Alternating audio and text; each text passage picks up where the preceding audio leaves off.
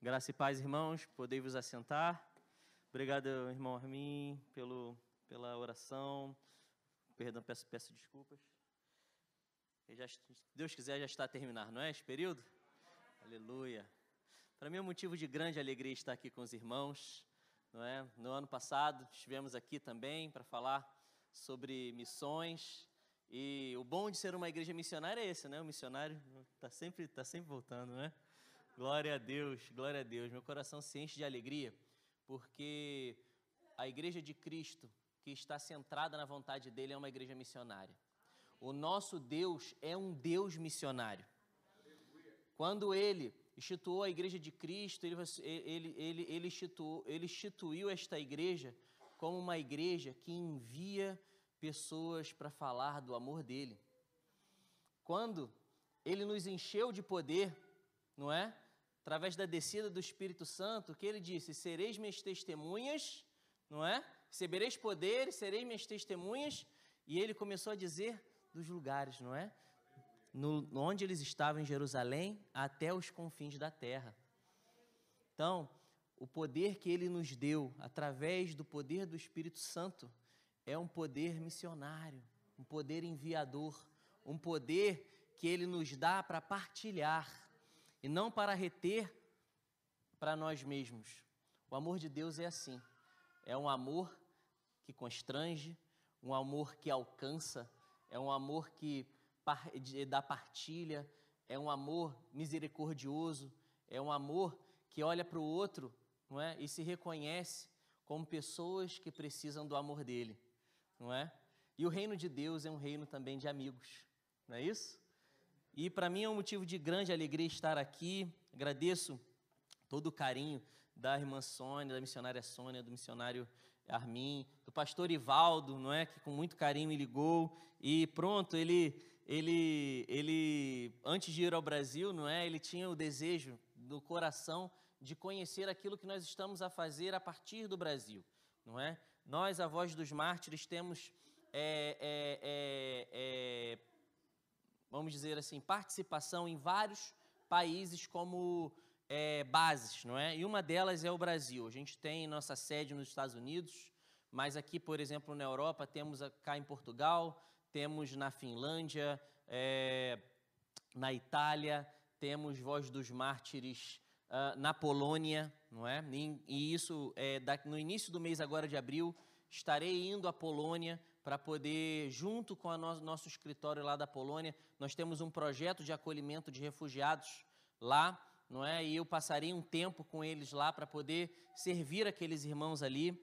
E, e pronto, o pastor Ivaldo queria muito conhecer a nossa base, nós construímos através da, da oração e também da participação dos cristãos brasileiros, nós construímos uma cidade refúgio.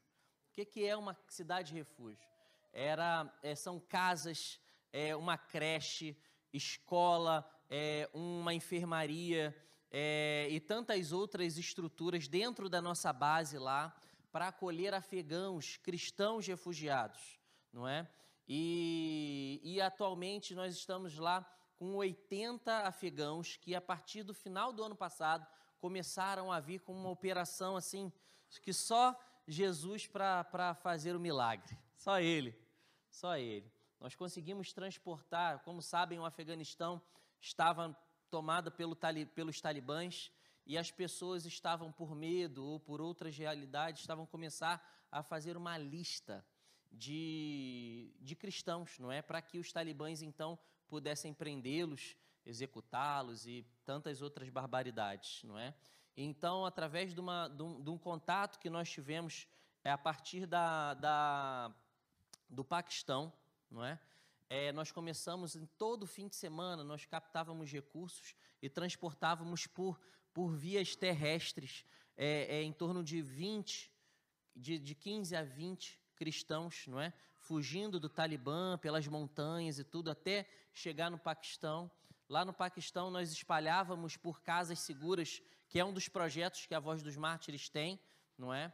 Que é, é um lugar de, de cuidado, não é? Quando a gente tem, toma conhecimento de cristãos que estão a ser, serem perseguidos, nós tiramos eles do, do, do lugar onde eles estão e colocamos esses, eles nessas casas seguras. E nós temos algumas dezenas dessas casas no Paquistão.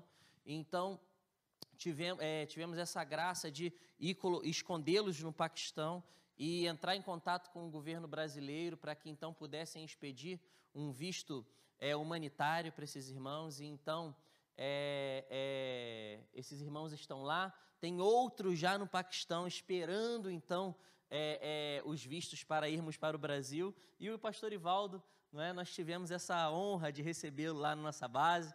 Entrei em contato com o presidente da Voz dos Mártires do Brasil e eles tiveram uma manhã lá abençoada. Talvez ele deve vir com fotos, não é, e, e vídeos para que os irmãos então vejam.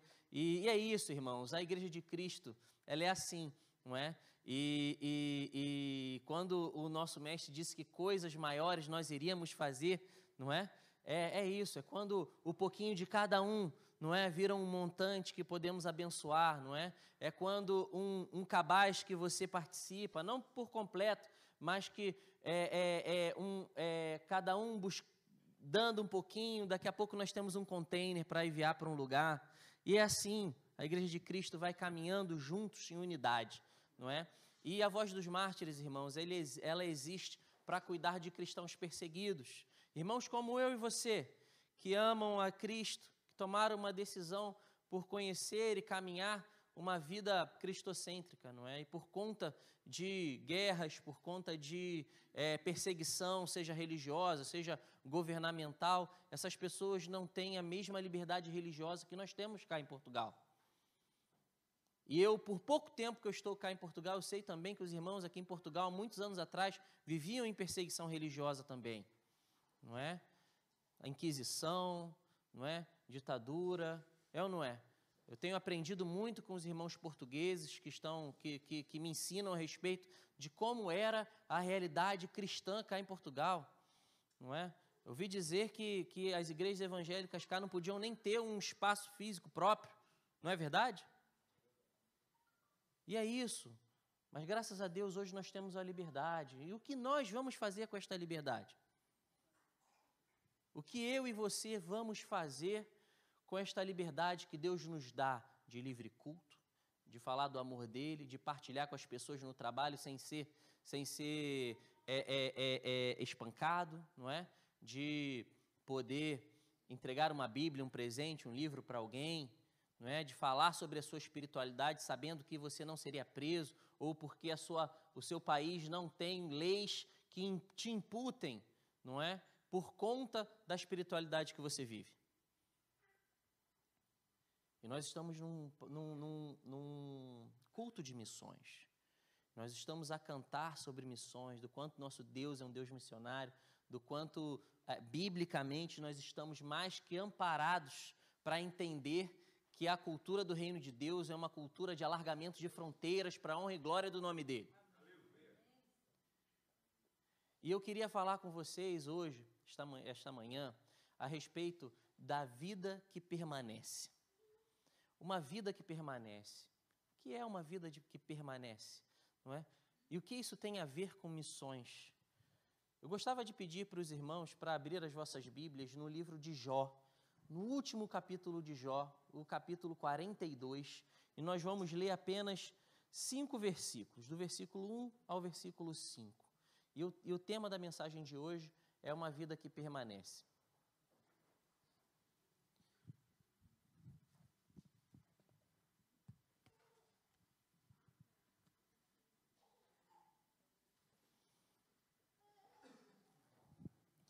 A irmã Sônia falou sobre a revista, não é? Obrigado, irmã. É, bom, aqueles que quiserem receber a nossa revista em casa, como a irmã disse, é uma oferta de 20 euros, não é? Ali já está tudo compreso. São, é, é, são as revistas, elas têm uma edição é, bimestral, então são seis revistas por ano, não é? E já está tudo incluído, inclusive a, a postagem tá bem? Nós temos livros ali também que falam sobre missões, que falam sobre irmãos que resilientes, perseverantes, não é? Que independente da, da perseguição religiosa, eles conseguiram é, é, é, é, é resistir e continuar avante. Nós temos cinco livros ali, temos o calendário de oração também, não é? Uma coisa muito interessante. Imagina, todo dia, você olhar ali para o dia que é o, o, o mês, e ali tem um país e um pedido de oração sobre aquele país, não é? E ali a gente se conecta com a igreja perseguida diariamente. Então, eu os convido, ao final do culto, ir ali é, na, na, na, mesinha que temos ali disposta, não é? E, e, então abençoar. E a coisa maravilhosa, o que é, irmãos?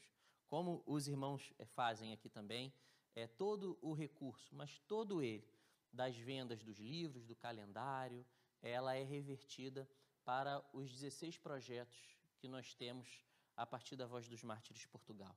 É, desde casas seguras, de é, ajudas médicas é, para os irmãos, é, manter famílias de mártires, não é, irmãos que, morde, que morreram por amor a Cristo, deixaram a família e a gente tem o, o contexto, o, o compromisso de, de abençoá-los, não é? é?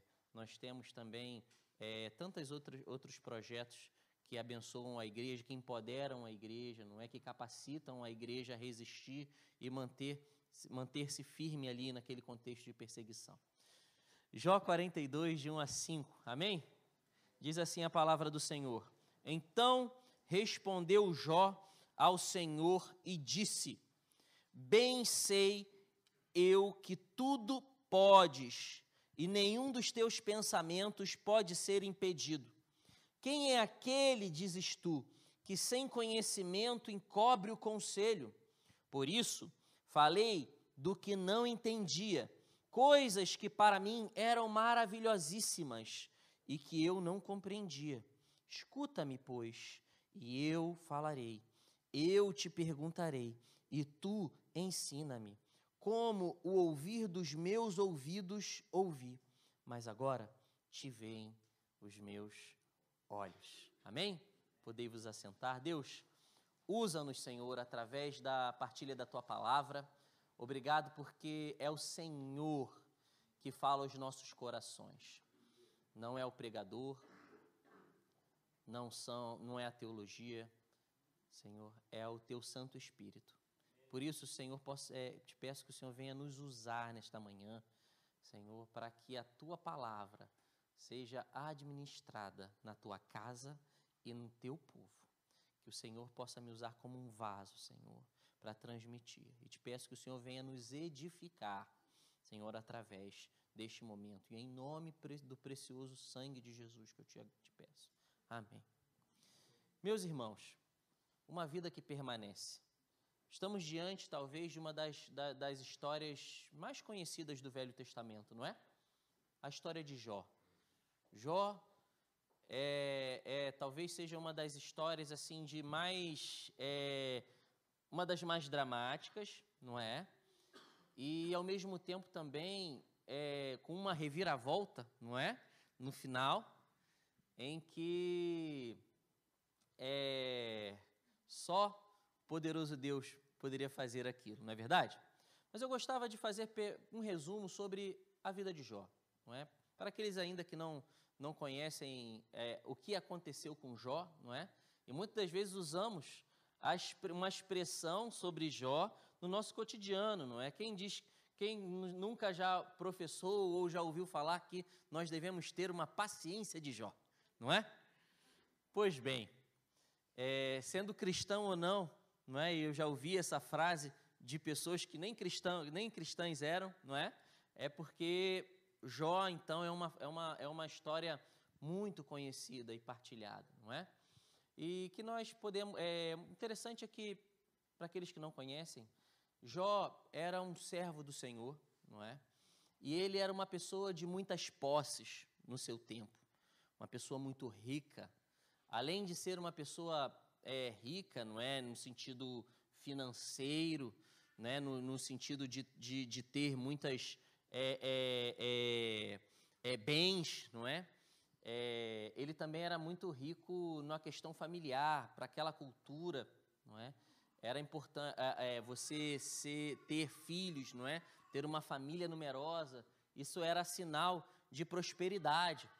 Isso era uma, um sinal não só de, de prosperidade financeira, mas também de prosperidade divina, porque é, eles, eles acreditavam que a fertilidade, não é?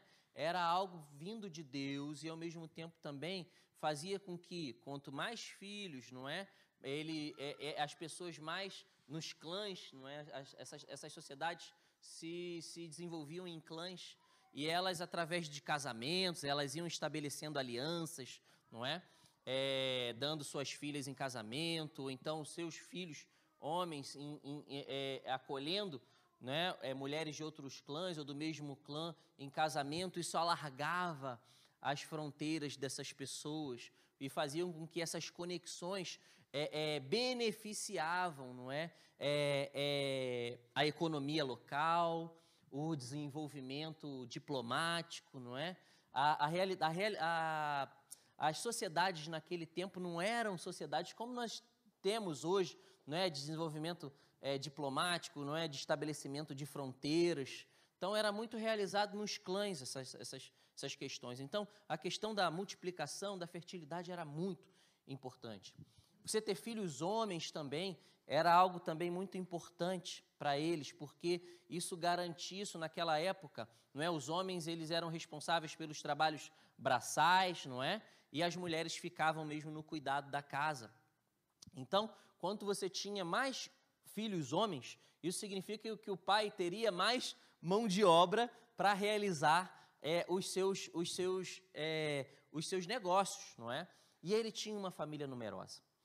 Além de, de ser muito rico, de ter uma família numerosa, de ter essas relações também, ele era considerado uma pessoa muito sábia, não é?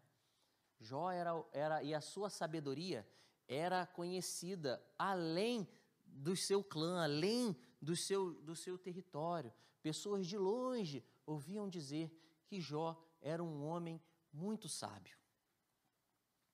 Além disso, Jó era uma pessoa que tinha uma religiosidade muito é, aguçada, não é? Ao ponto de no capítulo 1, depois convido os irmãos a relerem, não é? Ele diz que, é, o, o capítulo 1 de Jó diz que é, quando seus filhos saíam para festas, não é? é? ele ele prestava, não é, holocausto ao Senhor não só para ele, mas também pelos filhos. Se por acaso os filhos não tivessem tido boas condutas nos lugares onde eles foram. Então, assim, ele tinha um, um, uma, uma, uma ideia de religiosidade assim muito é, é, desenvolvida, podemos dizer assim. Um compromisso muito grande com aquilo que ele acreditava não é? Então, assim, é, a gente teve, a gente consegue perceber essa, essa cosmo, uma cosmovisão sobre o que era Jó, não é? E a complexidade do que ele representava. Ele tinha muitos amigos também, então isso que queria dizer que ele era uma, uma pessoa bem conectada, não é? O interessante é que por, por motivo de uma permissão divina, não é? Jó come, é, é, é, o Senhor permitiu que o inimigo começasse a tocar em tudo aquilo que Jó tinha, menos na sua vida. Todo esse compromisso, tudo aquilo que Jó representava, Deus percebeu, não é? Aquilo que ele que ele tinha, aquilo que ele era, não é? E permitiu que o inimigo tentasse e tirasse essas coisas, para que então Jó é, percebesse de qual era a essência que Jó era feito. E então começaram as perdas financeiras, não é? Começaram a vir assaltantes e a roubarem suas coisas. Daqui a pouco vem uma, uma, uma mensagem dizendo que seus filhos morreram, não é? Daqui a pouco ele se encontra sem recursos. Essa conexão e a multiplicação que ele tinha, a, o legado que ele tinha de, de, é, desenvolvido com a sua família, acabou com os filhos, com a morte dos filhos, não é?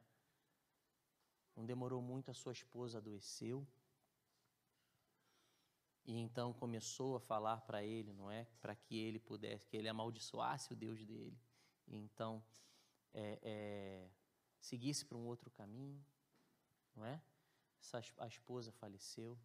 Daqui a pouco seus amigos, não é? Começaram a duvidar. Olha, Jó, Se você, se está acontecendo tudo isso contigo, é porque você fez alguma coisa de errado, não é possível.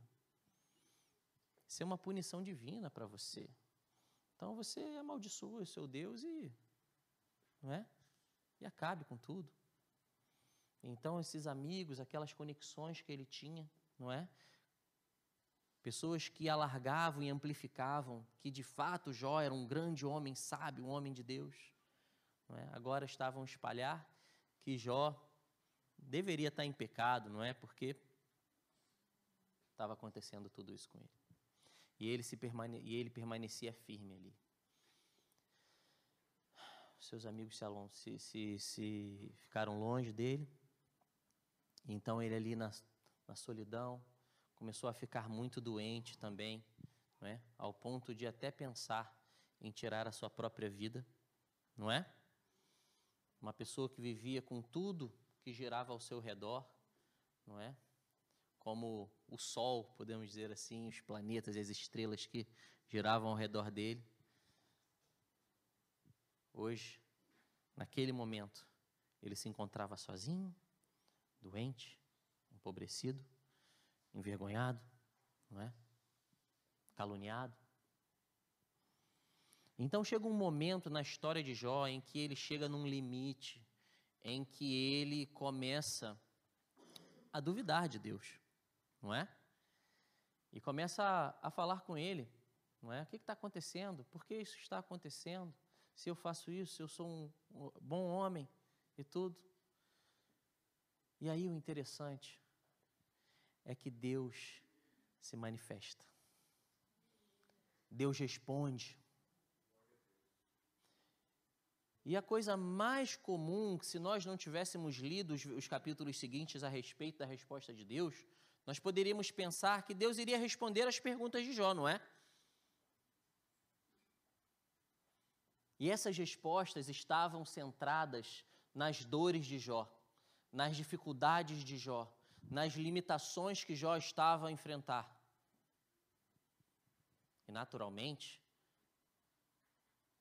a nossa mente nos leva a acreditar, se não conhecêssemos toda a história, de que talvez Deus iria sentar e falar: Olha, Jó, você está a passar por isso porque tem um propósito. Você está a passar por isso porque é, é, eu quero te refinar. Mas não. A resposta de Deus não estava centrada em Jó. A resposta de Deus estava centrada em quem Deus era e quem Deus é. E é nisso que nós devemos pensar, irmãos. Quando nós pensamos em uma vida que permanece, é uma vida que permanece não para nós mesmos, é uma vida que permanece não para as coisas que nós estamos a passar, ou para as dificuldades temporâneas que estamos a passar, mas que a nossa vida deve permanecer nele. E aí Deus responde, Jó e começa a dizer, não é? Onde você estava, Jó? Quando eu comecei a criar o universo. Onde você estava, Jó? Quando eu criei o mundo, as estrelas. Começou a dizer, não é? Então, meus irmãos, é ali, nesse momento, na resposta que Deus dá a Jó, centrada em quem ele é, Jó se encontra com Deus e se encontra também com ele mesmo e com a sua situação que está a acontecer. E aquele encontro mudou a sua essência. E é por isso que eu começo a ler, não é? Então Jó responde tudo isso. Versículo 1 diz: Então respondeu Jó, o Senhor disse: Bem sei que tudo podes, e nenhum dos teus pensamentos pode ser impedido. Quero fazer uma pergunta para vocês aqui. Quando Jó responde, Deus, a situação dele tinha mudado? Deus já tinha restituído uma família numerosa para ele, seus bens, sua saúde, um casamento, sua reputação entre os seus amigos? Tinha ou não?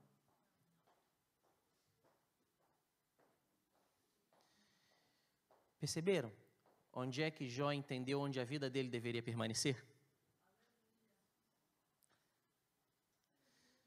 Muitas das vezes a gente lembra da história de Jó como alguém que tinha passado algo de muito ruim e que depois foi alguém que recebeu uma bênção maior do que ele tinha antes. Não é? Não é verdade? A gente esquece do meio da história.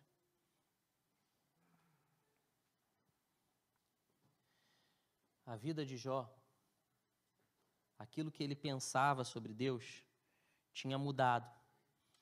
Por quê? A mente dele estava naquilo que era de mais importante, que era entender que a vida dele estava nas mãos do Deus Todo-Poderoso. O interessante é que Jó elaborou a sua essência e aquilo que aconteceu com ele. Existência, desculpa. Jó elaborou a sua existência e aquilo que aconteceu com ele. E isso mudou a sua essência. O que é a essência? A essência é, em metafísica, a essência de uma coisa é constituída pelas propriedades imutáveis da mesma, que caracterizam sua natureza, aquilo que compõe ou integra a natureza de um ser ou de alguma coisa. Jó deixou de pensar na sua vida naquilo que ele poderia ter o controle. Hum? E isso eu falo por mim mesmo. Quantas vezes eu quero controlar a minha vida? Sei os irmãos, eu posso dizer por mim. Quantas vezes eu me desestabilizo quando as coisas fogem daquilo da minha organização, daquilo que eu planejei, não é? E talvez isso tenha acontecido algumas vezes com os irmãos ou alguma vez, não é?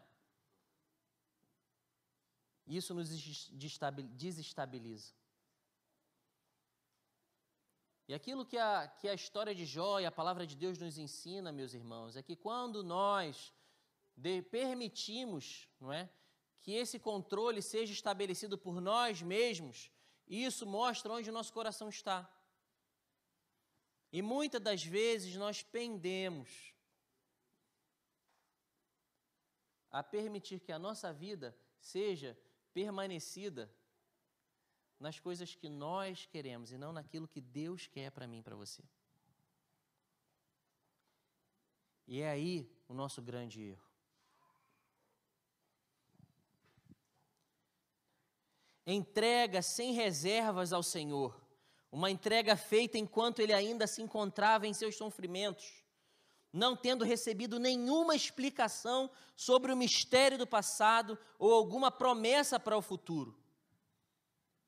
Uma experiência transformadora, iluminando todas as outras revelações divinas, quer generalizada, generaliza, generalizadamente, quer alguma revelação especial anterior que fora transmitida a Jó. Por meio dessa nova luz, Jó encontra novamente o caminho da sabedoria. E essas palavras de sabedoria, irmãos, encontradas nesses cinco primeiros versículos do capítulo 22, é o, o, o percurso didático daquele que quer caminhar uma vida que permanece em Deus e não centrada nas minhas emoções, não centrada na, na, na, naquilo que eu acredito, nas minhas, nas minhas capacidades, naquilo que eu quero conquistar. E o interessante também, no versículo 5, que ele diz: Meus ouvidos já tinham ouvido a teu respeito, mas agora os meus olhos te viram. Interessante é que na física, isso na época do início do Renascimento, não é? Existiam algumas leis físicas que estavam já a deixar de terem o controle é, do pensamento na mão da Igreja Católica, não é? Como sabemos, a, a, a, física ela foi desenvolvida e muitos desses físicos foram perseguidos, alguns até executados, porque eles começaram a refletir sobre as leis da natureza, como elas funcionavam, não é verdade?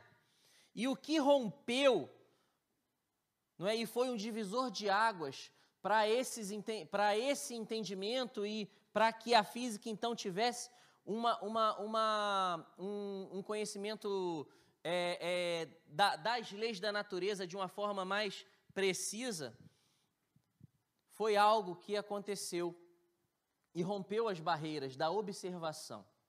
É? Até então, muitos físicos, é, muitos conhece, é, é, conhecedores não é, da, da, da, ou, ou pessoas que, cientistas que queriam pensar e calcular a respeito sobre aquilo que acontecia no universo, não é? Partindo de um contexto que diferente do nosso, não é? Hoje enviam foguetes, satélites e fazem fotos, não é? De, de tudo quanto é lado. Naquela época não.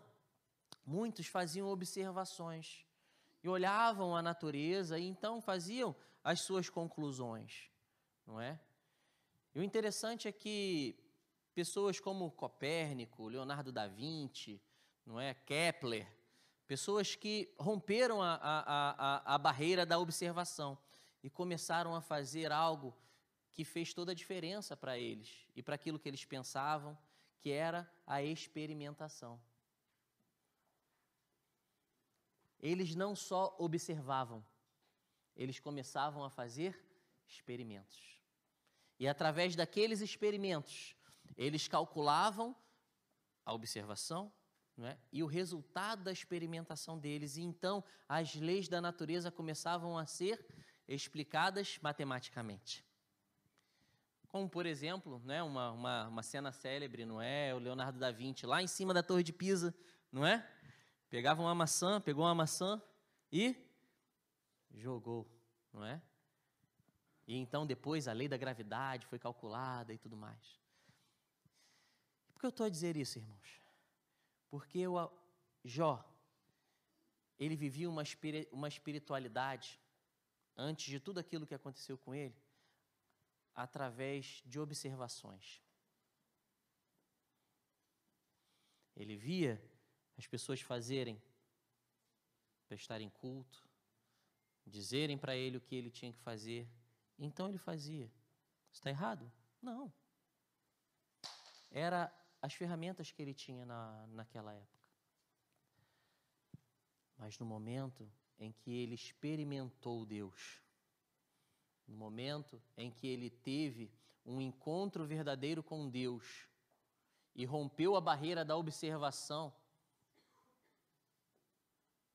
a essência dele foi transformada de uma forma que ele nunca mais, não é, poderia esquecer.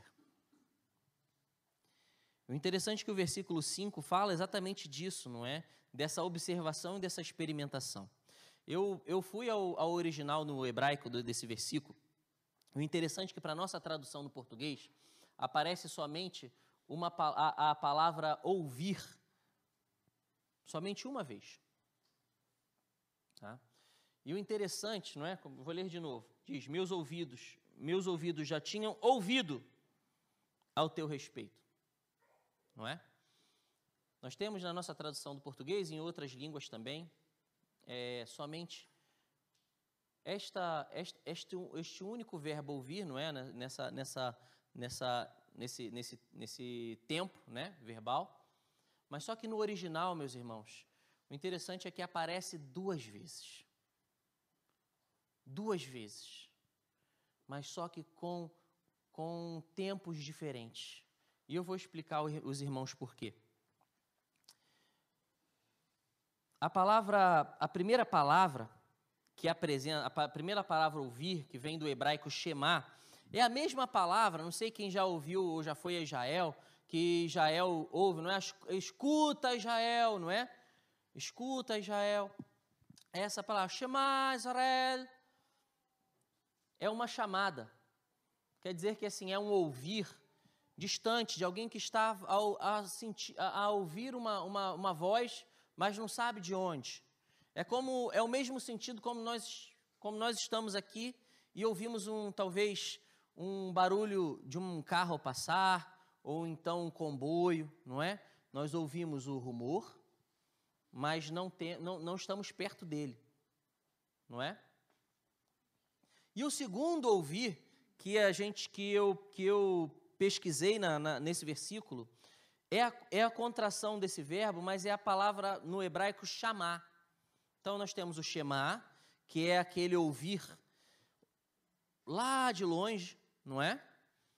E a palavra chamar, que tem uma outra definição, que é ouvir com inteligência, com atenção ou com obediência. Olha que interessante.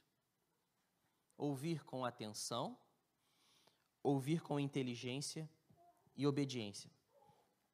Eu fiz uma, uma tradução livre daquele versículo no original e eu queria partilhar com os irmãos. Era mais ou menos assim: o versículo. Antes eu te ouvia como um som distante, como um rumor, mas agora eu te ouço com atenção, pois te sinto perto e por isso te vejo como um Deus próximo a mim. Essa era a perspectiva de Jó. Quando Jó ele ele se percebeu como pessoa limitada, não é? Criação diante de um Deus é, de amor infinito, de poder infinito. Ele se percebeu quem ele era. E então ele pôde dizer: não é? Deus, olha, a minha espiritualidade era uma espiritualidade de repetição. Era algo que eu fazia talvez no automático. Eu aprendi com alguém. Mas agora te vejo por perto. Eu sei quem você é. E sei aonde eu vou plantar os meus pés. Essa é a diferença entre conhecer e permanecer, ou fazer morada. Ele conhecia Deus, mas com a permissão de Deus ele pôde conhecer Deus realmente como ele era, e de perto ele permaneceu nele. A diferença entre ouvir e ver, e o ver experimentar, o conhecimento divino. Ele não viu nenhuma forma divina, mas a revelação da voz de Deus foi transformador para a vida dele.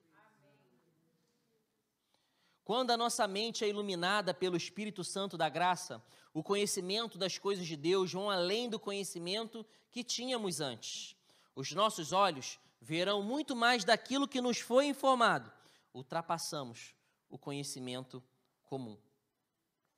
Aquilo que Jó conhecia sobre Deus se perde quando desabam os pilares da sua vida saúde, riqueza e tantas outras coisas.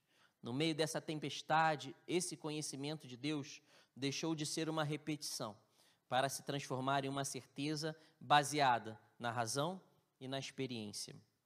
E o que eu aprendo com essa história de Jó e que eu gostaria de partilhar com os irmãos? Primeira coisa, o princípio da vida é baseado em Deus e não naquilo que possuía.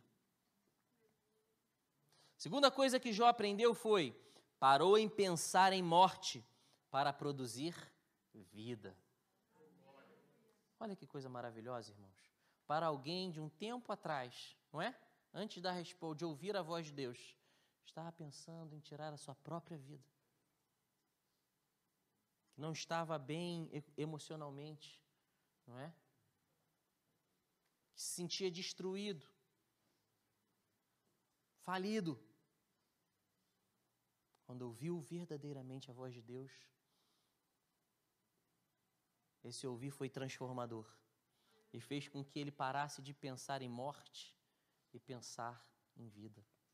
Glória a Deus. E por último, o segredo desta vida era permanecer naquele que lhe dava vida. E isso me faz lembrar, irmãos, o versículo, o capítulo 15 de João, do Evangelho de João, no versículo 4 e 5, quando Jesus fala, não é, para os seus discípulos e disse: Está em mim e eu em vós, como a vara de si mesma não pode dar fruto, se não estiver na videira, assim também vós, se não estiverdes em mim. Eu sou a videira, vós as varas. Quem está em mim e eu nele, este dá muito fruto, porque sem mim nada podeis, podereis fazer. Meus irmãos, nós estamos a, num culto de missões, não é? E se de fato nós não entendermos, não é? E praticarmos uma vida que permanece nele, tudo isso que nós estamos a falar, não é? E prestar culto através de missões aqui, quando nós voltarmos para nossa casa, isso vai se perder. Ou, de fato, você pode até achar algo muito nobre, ou e não vai se sentir parte disto. Aquilo que eu gostaria de deixar para os irmãos esta manhã, através desse, dessa mensagem, dessa reflexão, é que nós de fato tenhamos o entendimento de ouvir verdadeiramente Deus, com atenção, com inteligência, com obediência. Porque missões também se faz por obediência. Porque Deus nos permite sermos coparticipantes do reino dele.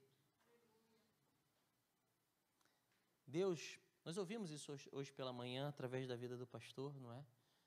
Deus é tão poderoso que não precisava de nós para que nós fizéssemos missões.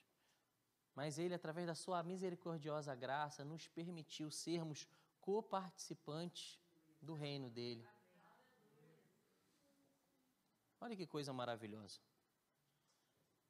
É usar pessoas falíveis, pessoas com problemas, pessoas com limitações e também suas capacitações não é? Como eu e você. Para transmitir algo perfeito, algo que produz vida. Porque se nós começarmos a pensar só naquilo que nas, nas dificuldades que nós temos, falta de tempo e tantas outras coisas, nós vamos começar a pensar igual o Jó. Esses pensamentos, esses pensamentos não produzirão vida. Mas quando nós permanecermos com a nossa vida nele e começarmos a ouvir a, a palavra verdadeiramente dele ouvida em nossos corações, entenderemos, não é? Que não é só uma ordem, mas é um convite.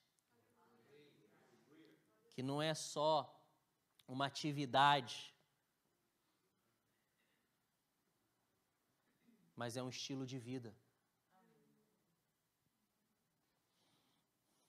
A minha oração é que Deus possa ser mais que um som distante na nossa vida. E assim como Jó, possamos conhecer esse Deus com atenção e inteligência, de uma forma que ele se torne um Deus de perto para nós. Que possamos perceber que o segredo da vida é permanecer em Deus e de uma forma constante, e que isso se transforme em hábito em tudo o que fazemos. E eu quero concluir essa reflexão de, desta manhã. É sobre algo que eu tinha falado no início. É sobre o versículo de Atos 1:8, não é? Quem quiser abrir a, sua Bíblia agora neste momento, e é um dos versículos também muito, muito, muito, muito conhecido. Atos 1, versículo 8. Ele diz: mas receberão poder quando o Espírito Santo descer sobre vocês e serão minhas testemunhas em Jerusalém, em toda a Judéia, em Samaria e até os confins da terra. Quando nós permanecemos em Deus, quando nós realizamos e elaboramos a, a, a, a nossa história na perspectiva divina, nós percebemos que Deus não perde o controle de nada e que tudo aquilo que nós passamos é para a honra e glória dele, para que nós sejamos refinados para a honra e glória dele e para que a manifestação da graça dele seja estabelecida no reino de graça e amor. E ele diz: recebereis poder, não é? E parece até que o, o, o tio Ben, né, quem gosta do, de, de super-heróis, né? Até que o tio Ben, ele leu, ele estava refletindo naquele dia quando ele falou para o Spider-Man, né, o Peter Parker, Parker, falou que, quem já ouviu essa frase, né? Grandes poderes, não, grandes responsabilidades. Parece que ele fez a devocional dele em Atos 1,8, não é? Antes de falar isso pro, pro Peter Parker, não é? E meus irmãos, interessante que Deus falou, e eu falo nesse sentido porque quando Deus deu poder para a sua igreja, esse, esse poder era um, Deus de, era um poder de partilha, era um Deus de anunciação da sua obra, era um, de, era um poder, mas era para que nós ampli, ampliássemos esse poder às pessoas que estavam ao nosso redor, não é? O interessante é que a palavra testemunhas aqui, no grego, sabe qual é a palavra? Martiria. Martiria. Alguém sabia disso? E sabe o que quer dizer? Mártir. É a raiz da palavra mártir. Então, se a gente traduzir ao pé da letra, diz assim: recebereis poder para serem meus mártires. Entenderam a profundidade de uma vida que permanece em Deus? De que você tem um compromisso tão grande que a sua vida não tem mais importância. Que tem importância é estabelecer a vontade dEle.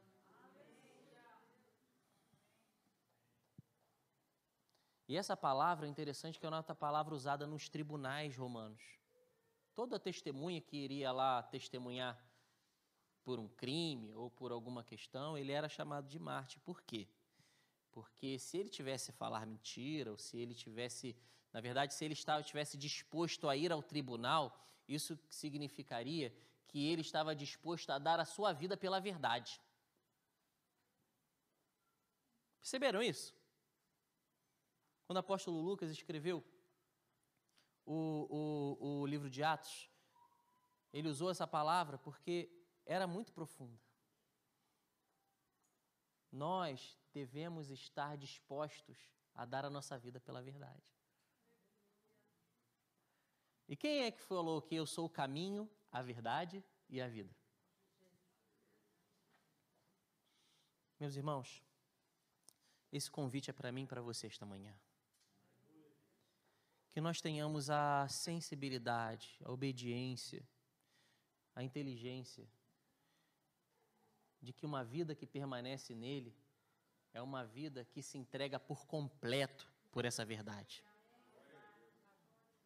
É uma vida que está disposta a não fazer as coisas que seguem minha mente e meu coração, mas é uma vida que está disposta a seguir a vontade dele. Então a minha vida ela não é baseada pelas minhas perspectivas, pela perspectiva divina.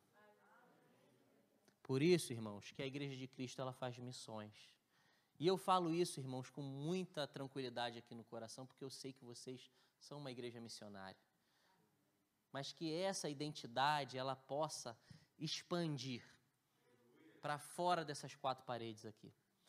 Que a minha oração também é que os irmãos continuem a avançar, que os irmãos continuem a serem esse exemplo de missões e que as outras igrejas, os nossos outros irmãos que estão aí por fora, possam ver essa genuinidade que encontramos aqui nos irmãos. Então, que Deus os abençoe.